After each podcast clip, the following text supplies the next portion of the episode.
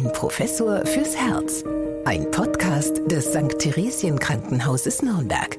Herzlich willkommen zu unserem Podcast Ein Professor fürs Herz. Wie immer aus dem Funkhaus Nürnberg und wie immer mit Professor Dieter Ropers, Chefarzt der Medizinischen Klinik für Kardiologie und internistische Intensivmedizin am St. Theresien Krankenhaus Nürnberg und Anja Müller. Ja, lieber Dieter, hast du heute einen guten Tag? Wie ist deine Stimmung? Meine Stimme ist immer hervorragend. Immer dann nämlich, wenn ich mit dir im Funkhaus die Podcasts aufzeichnen kann. Ähm, ich habe allerdings heute so ein bisschen Bauchgrimm bei dem Thema, was wir äh, uns vorgenommen haben, nämlich äh, Herz und Depression, ähm, weil das ist tatsächlich ein sehr komplexes Thema und äh, da hätte ich mir jetzt an sich einen ganz gerne Experten neben mir gewünscht, mhm. ja, ähm, der halt als Psychologe oder Psychiater unterwegs ist oder einen äh, sogenannten äh, Psychokardiologen, denn das ist eines der neuen Fachgebiete, die es äh, auch im Bereich meines Tätigkeitsfeldes eben gibt, die Psychokardiologie. Ähm, aber da gibt es tatsächlich in Deutschland nur eine Handvoll Kolleginnen und Kollegen, die sich so intensiv damit beschäftigen, dass sie das auch äh, so ja auf ihren Schild vor sich hertragen können. Also das ist ein, aus meiner Sicht ein wichtiges Gebiet, ja, dass man eben den Zusammenhang zwischen psychologischen, psychiatrischen Erkrankungen und der Kardiologie aufarbeitet, auch aus diagnostischer und therapeutischer Sicht. Ähm, und das wird sicherlich in den nächsten Jahren noch eine größere Rolle spielen. Aber wie gesagt, im Augenblick stehen wir da noch ziemlich am Anfang. Und diese Psychokardiologie, die ist ja deswegen entstanden, weil ähm, Depression und Herzerkrankungen bedingen sich gegenseitig. Also aus einer Depression kann eine Herzerkrankung entstehen und eine Herzerkrankung kann Grund sein für eine Depression. Also das hört sich wie so ein ewiger Teufelskreis an. Also hast du das bei deinen Patientinnen und Patienten auch?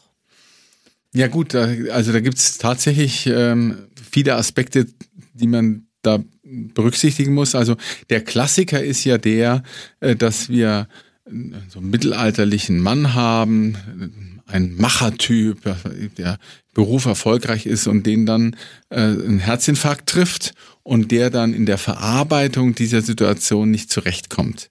Also der dann eben ähm, an seiner Leistungsfähigkeit zweifelt und äh, ins Grübeln kommt und dann tatsächlich so eine, äh, ich würde mal sagen, erstmal eine Anpassungsstörung entwickelt, und da ist ja der Übergang durchaus auch mal fließend in eine äh, Depression hinein. Das ist also etwas, was wir schon häufiger sehen.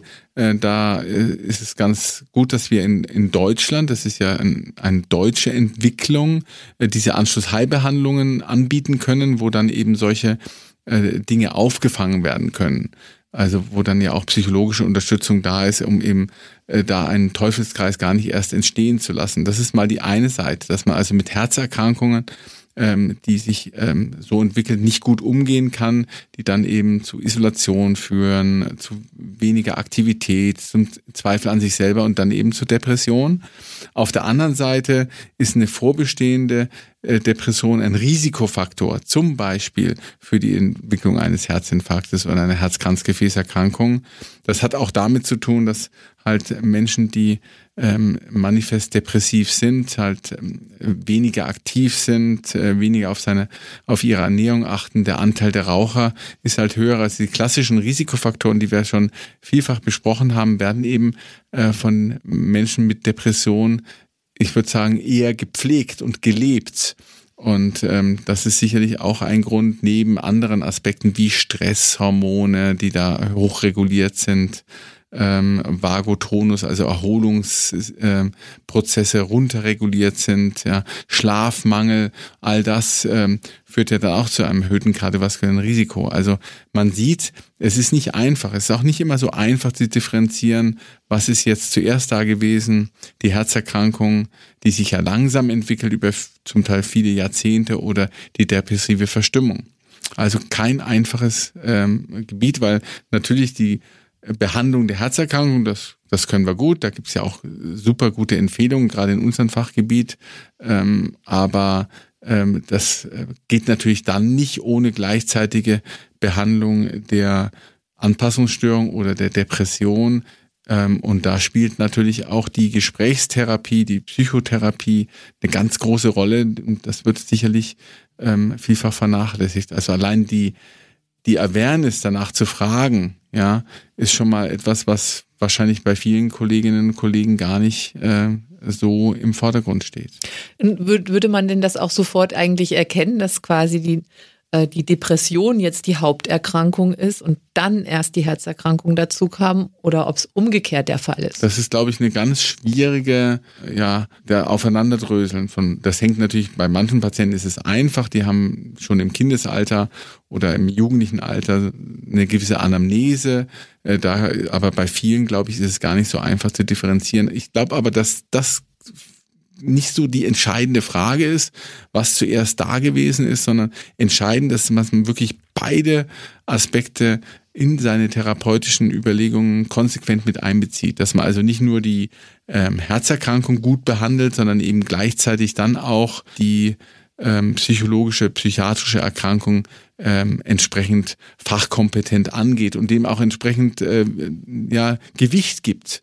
Und mhm. auch den Patienten dafür sensibilisiert, dass das eben auch ein Problem ist für ihn, ja, äh, dass da auch eine gewisse äh, Behandlungsbereitschaft da ist. Denn nehmen wir nochmal unseren Manager-Typ, von dem ich am Anfang gesprochen habe, ähm, der das dann sich vielleicht auch gar nicht eingestehen will, äh, dass hier auch noch eine depressive Komponente dahinter steht und dann eben entsprechende Therapieangebote vielleicht nicht wahrnimmt oder nicht annimmt. Ähm, und da, äh, glaube ich, äh, ist ein proaktives Ansprechen, auch von Seiten der Kardiologen, ganz, ganz wichtig.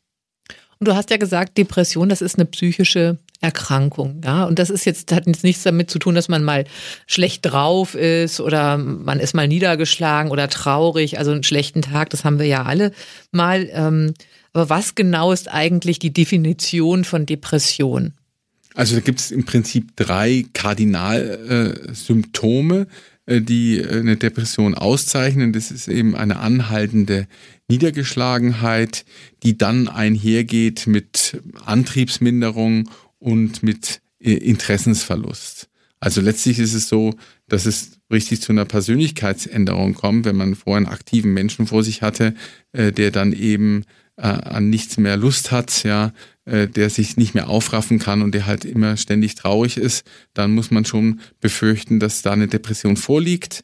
Ähm, da gibt's weitere Aspekte wie Selbstvertrauensverlust, Gefühl der Wertlosigkeit, ja, äh, Schuldgefühle, die eigentlich nicht nachvollziehbar sind. Die Konzentrationsfähigkeit ist ähm, gestört.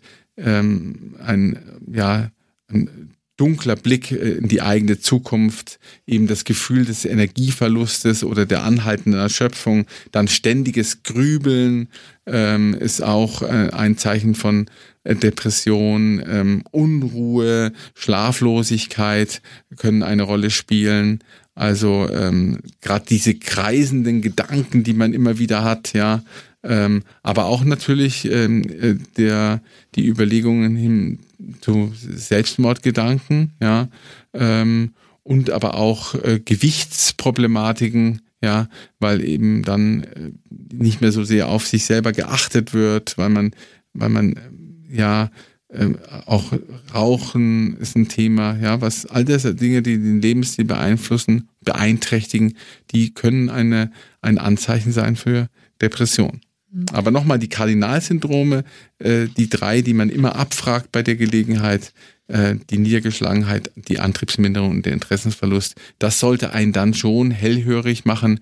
Nicht nur äh, jetzt als Ärztin oder Arzt, sondern vielleicht auch als als Ehepartner, als Lebenspartner, als äh, Kinder, wenn das bei den Eltern dann zu beobachten ist, dass man da so ein bisschen aufmerksam wird.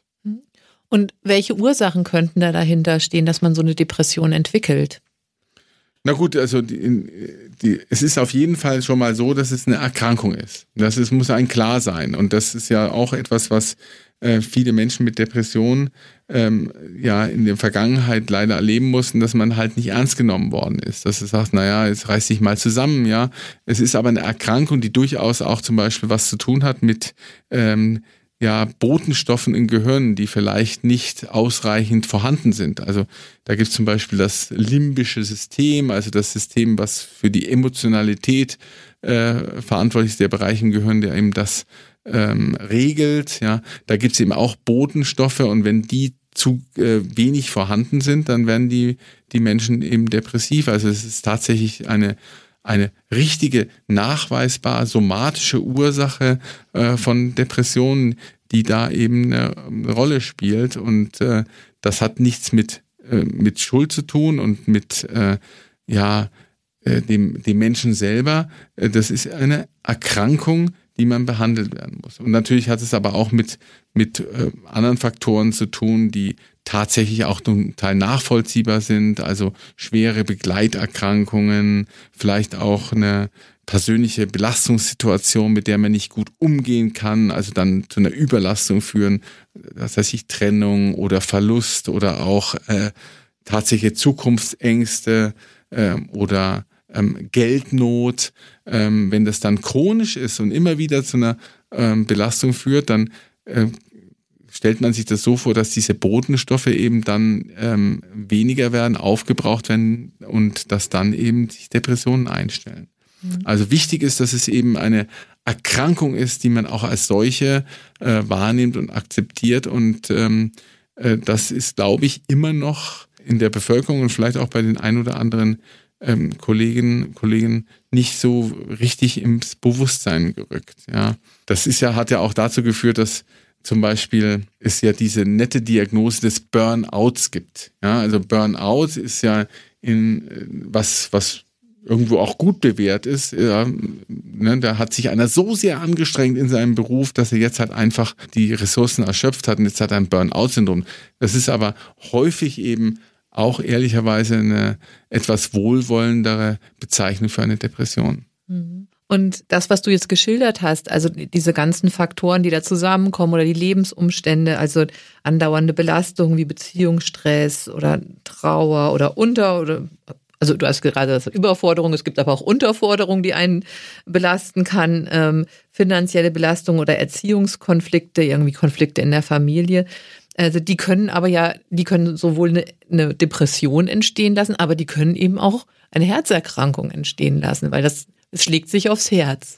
Und deswegen ist es halt oft nicht so einfach zu trennen, was zuerst da war, äh, die Depression oder die Herzerkrankung, oder es halt eine parallele Entwicklung hat. Wie gesagt, die äh, depressive Patienten, die sind halt antriebslos, initiativlos, energielos, äh, die äh, lassen sich salopp gesagt auch mal gerne gehen, ja, äh, dann ist das Gewicht kein großes Thema mehr, ja, das wird einfach akzeptiert, ja, und äh, man bewegt sich weniger.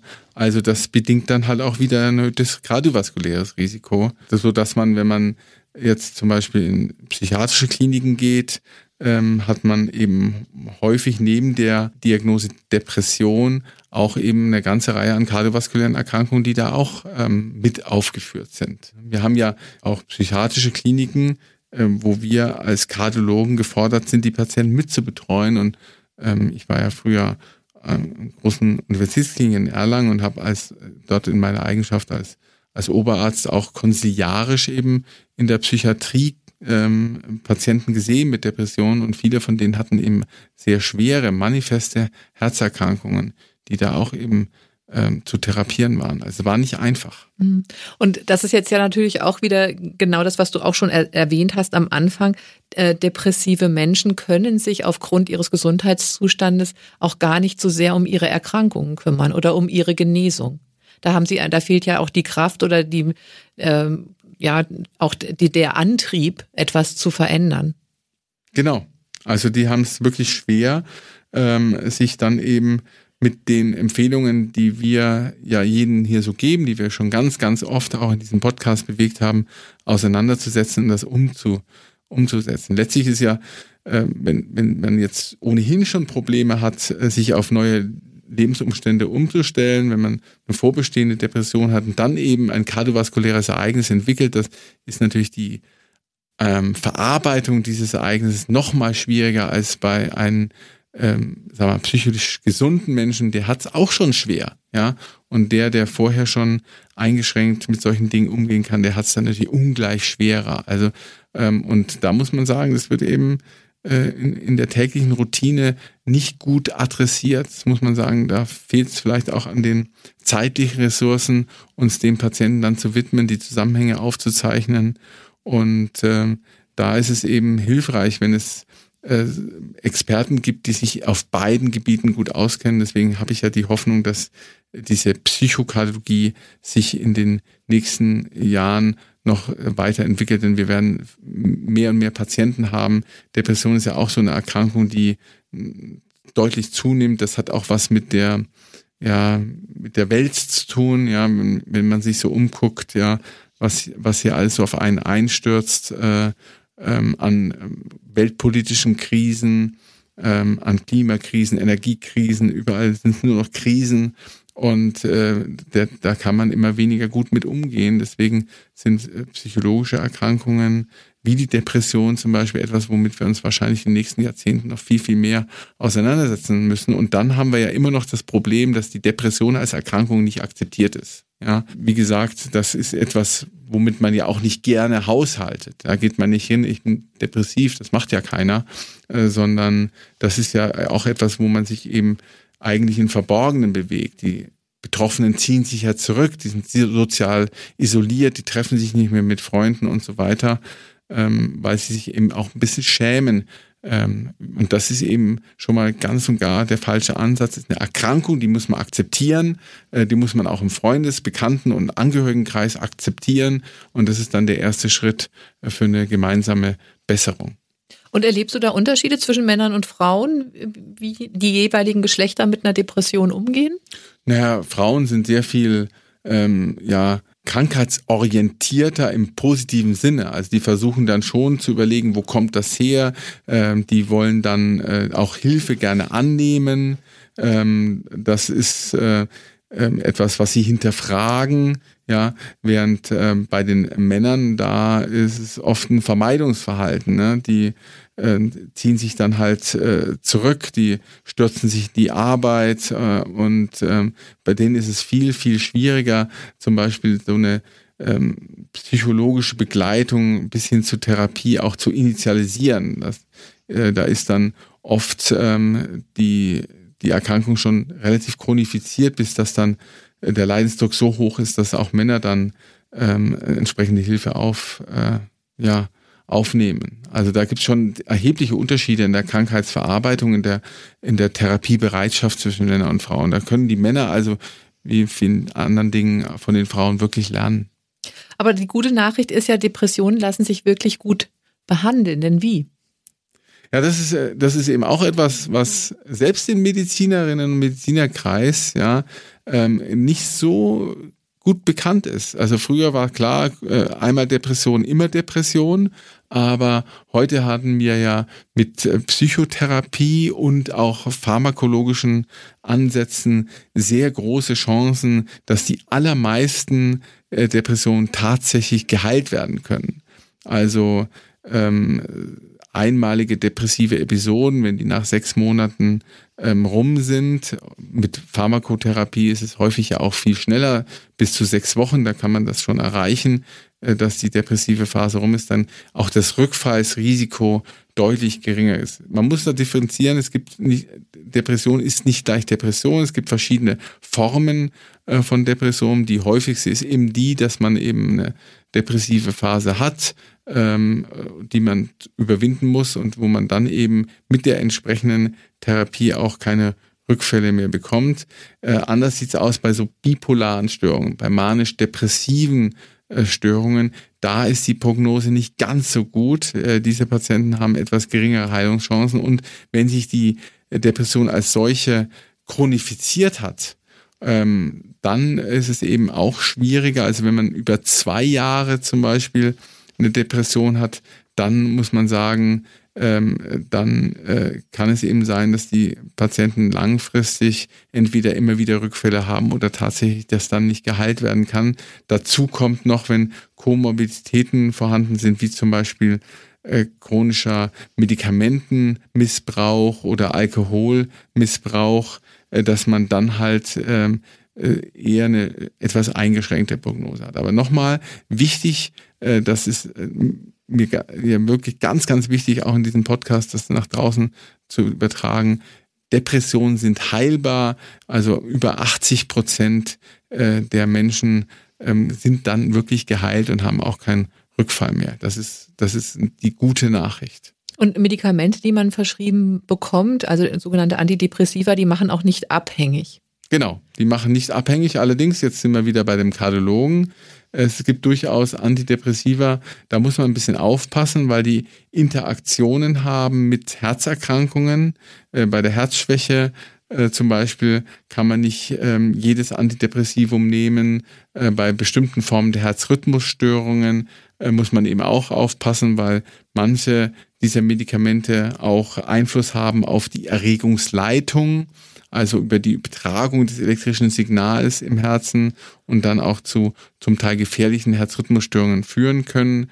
Und deswegen ist es eben äh, wichtig, dass wenn Herzerkrankungen vorhanden sind ähm, und eine solche Pharmakotherapie eingesetzt werden muss, dass der äh, Psychiater um diese Zusammenhänge weiß und äh, gegebenenfalls auch mal mit dem Kardiologen Rücksprache nimmt, ob man das ein oder andere Medikament bei diesem Patienten, bei der Patientin einsetzen kann.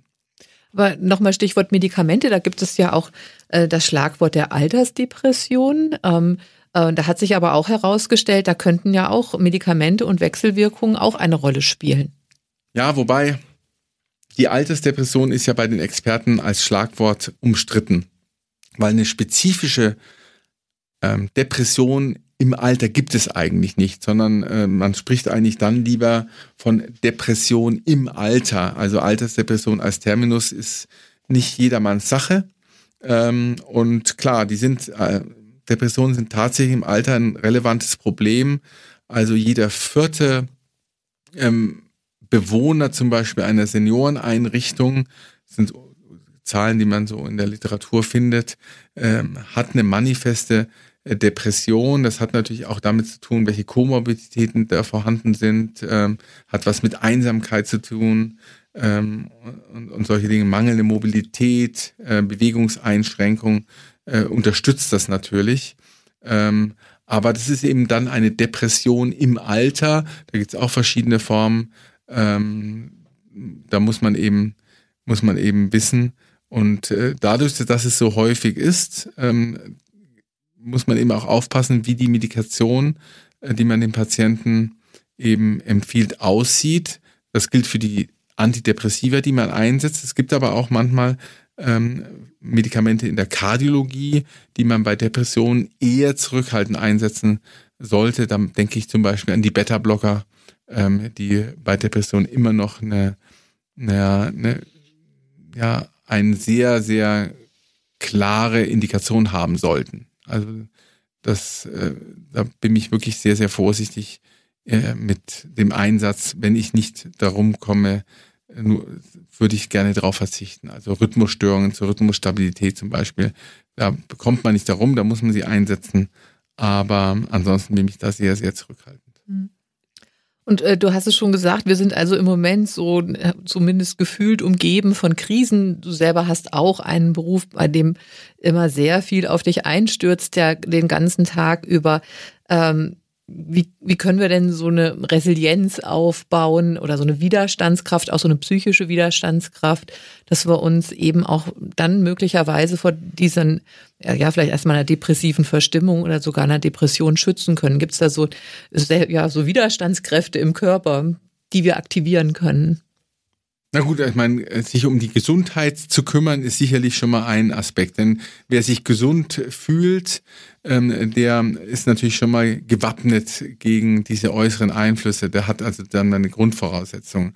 Ich glaube, tatsächlich ist es, ist es natürlich äh, schön, wenn man in einer, in einer funktionierenden Beziehung ist, wenn man diese Dinge, die einen auch beschäftigen, mit jemandem anderen, idealerweise mit einem, mit einem Partner besprechen kann ja, dass man halt auch einen entsprechenden Freundeskreis hat, dass man eben Hobbys hat, die einen Spaß machen, ja, und die vielleicht tatsächlich auch noch was zur Gesundheit beitragen, also doch den einen oder anderen Sport, Ausdauersport machen, ähm, natürlich ähm, Entspannung ähm, in der heutigen hektischen Welt, vielleicht auch mal so ein paar Stunden äh, das, das Handy zur Seite legen, ja, ähm, wo man dann nicht immer erreichbar sein muss, ja, also ähm, da gibt es eine ganze Menge. Auf die Schlafhygiene zu achten, glaube ich, auch ein Aspekt, ja.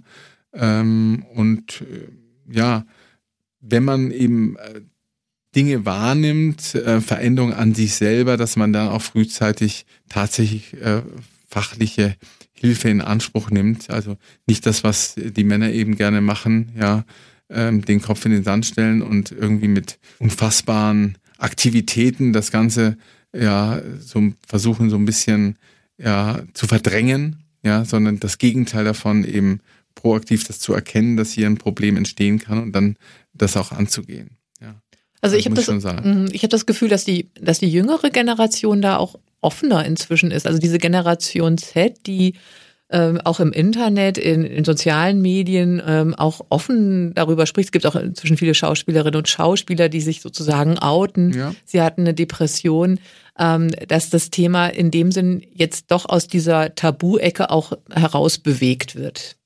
Ja, auf jeden Fall. Also wir hatten ja vor einigen Jahren auch im Fußball mal den, den Suizid von diesem Fußballtorwart äh, aus Hannover und wir hatten auch mal ähm, einen, einen prominenten Schiedsrichter, der dann ähm, mit den Depressionen an die Öffentlichkeit gegangen ist. Und ich glaube, das ist schon sehr hilfreich, wenn man äh, proaktiv ähm, die Depression auf diese Weise auch in die Bevölkerung bringt. Das Wichtige ist nämlich wirklich, dass äh, der Betroffene, der eh schon schwer leidet ähm, unter dem Thema, der leidet noch mehr ähm, unter einer fehlenden Akzeptanz dieser Erkrankung als Erkrankung. Ja. Oder wenn, ähm, so ab, wenn er so abgespeist wird, ja, ja das ja, wird schon wieder. Ja, ist auch ein Gefühl von Schwäche und mhm. na gut, die, die Generation, aus der wir entstammen, da war das halt nicht so, ja, ähm, kämpfen, nicht klagen, ja, ähm, sind ja solche Stichworte und unverwundbar sein ähm, ist auch ein Punkt. Und da ist die junge Generation vielleicht tatsächlich ein Stück vorangeschritten,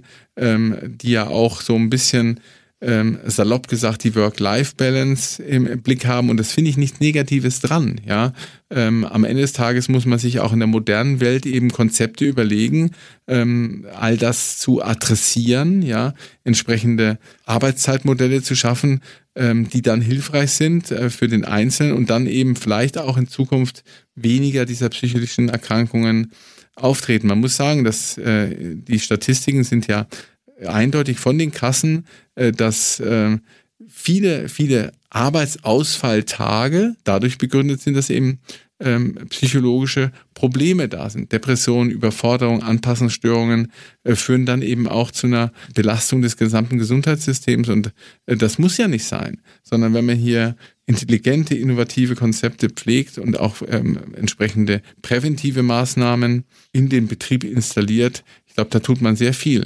Und die psychische Gesundheit, die Volksgesundheit, die psychische Volksgesundheit ist ein, ein Thema, was tatsächlich, glaube ich, noch weiter ausgebaut werden muss. Mhm. Und gerade das, was du gesagt hast, das wird schon wieder oder reiß dich mal zusammen, ja, oder ist doch alles halb so schlimm. Mit solchen Aussagen hilft man einem manifest depressiven Patienten sicher nicht. Hm. Ja gut, man ist halt eben oft auch als Angehöriger dann hilflos. Man möchte ja gerne helfen, aber man weiß eben auch jetzt nicht wie oder versucht irgendwie motivierend zu sein. Aber sowohl Betroffene wie Angehörige können sich auch Hilfe holen. Ähm, hier in Nürnberg gibt es beispielsweise bereits seit 20 Jahren das Nürnberger Bündnis gegen Depression. Und es hat enorm viel Aufklärungsarbeit geleistet und bietet auch konkrete Hilfen an. Und so gibt es verschiedene Anlaufstellen. Auch, muss man leider sagen, wenn die Zahl der Psychologen oder Psychotherapeuten, äh, die äh, Patientinnen und Patienten einen schnellen Termin geben können, also auch wie im anderen medizinischen Bereich leider sehr zu wünschen übrig lässt. Da, da wäre ja eigentlich auch noch mehr äh, zu wünschen, dass man sagt, okay, es bräuchte eigentlich mehr Therapeutinnen und Therapeuten. Auf jeden Fall, zumal wir, wie gesagt, in der, in der modernen Welt, fürchte ich, in den nächsten Jahren hier äh, eine ganze Anzahl an Patienten haben werden, ja, die, die eben entsprechend behandelt werden müssen. Mehr als als wir sie jetzt haben. Das hat einmal damit zu tun, dass die Erkrankung häufiger ist, aber vielleicht auch damit, und das ist ja was Gutes, dass dann doch immer mehr Menschen tatsächlich diese professionelle Hilfe auch in Anspruch nehmen wollen. Und da muss sie zeigen, was, was die, äh, ja, was die Medizin, was die Politik da leisten kann. Denn ähm, auch, äh, das muss man mal sagen, es ist, ist, da muss man sich schon sehr berufen fühlen, um eben Psychologe oder Psychiater zu werden, weil es sicherlich auch kein so einfaches therapeutisches Gebiet ist, wenn man, wenn man ständig mit diesen äh, Problematiken zu tun hat. Mhm. Kann ich mir vorstellen. Aber oft hilft es ja eben auch schon mal jemanden zu finden, der einem zuhört ja. ähm, und der auch mal mit einem reflektiert. Und ich weiß es von einer Freundin, die auch in einer äh, schweren persönlichen Krise war, die hat dann mal mitten in der Nacht bei der Telefonseelsorge angerufen und ähm, späterhin hatte sie dann einen Termin ähm, online mit einer Psychologin. Äh, das gibt's heutzutage ja auch die Möglichkeiten und das war dann schon mal hilfreich. Also ein, und das finde ich auch gut, dass man dann eben sagt, okay, in dem Augenblick, ich komme jetzt überhaupt nicht mehr weiter und ich bin jetzt in, in so einer Sackgasse gelandet. Und es gibt Hilfsangebote, die ja niederschwellig sind, also wo man wirklich auch anonym bleibt zum Beispiel. Genau. Und mein Appell ist, wie gesagt, das zu akzeptieren, dass es eine Erkrankung ist und ähm, sich dessen nicht zu schämen und Hilfe frühzeitig anzunehmen. Denn natürlich wie bei jeder anderen Erkrankung, und es ist eine Erkrankung, ich habe es jetzt schon ganz oft gesagt, ja, äh, ist, es, ist die Heilungschancen größer, je früher man hier therapeutisch interveniert. Das gilt fürs Herz und das gilt für die Psyche ganz genauso. Ja, danke Dieter für deine offenen Worte heute und wir freuen uns, wenn Sie auch das nächste Mal wieder zuhören bei Ein Professor fürs Herz. Ich freue mich auch. Ähm, bleiben Sie gesund und zuversichtlich. Bis dahin. Ein Professor fürs Herz. Ein Podcast des St. Theresien Krankenhauses Nürnberg.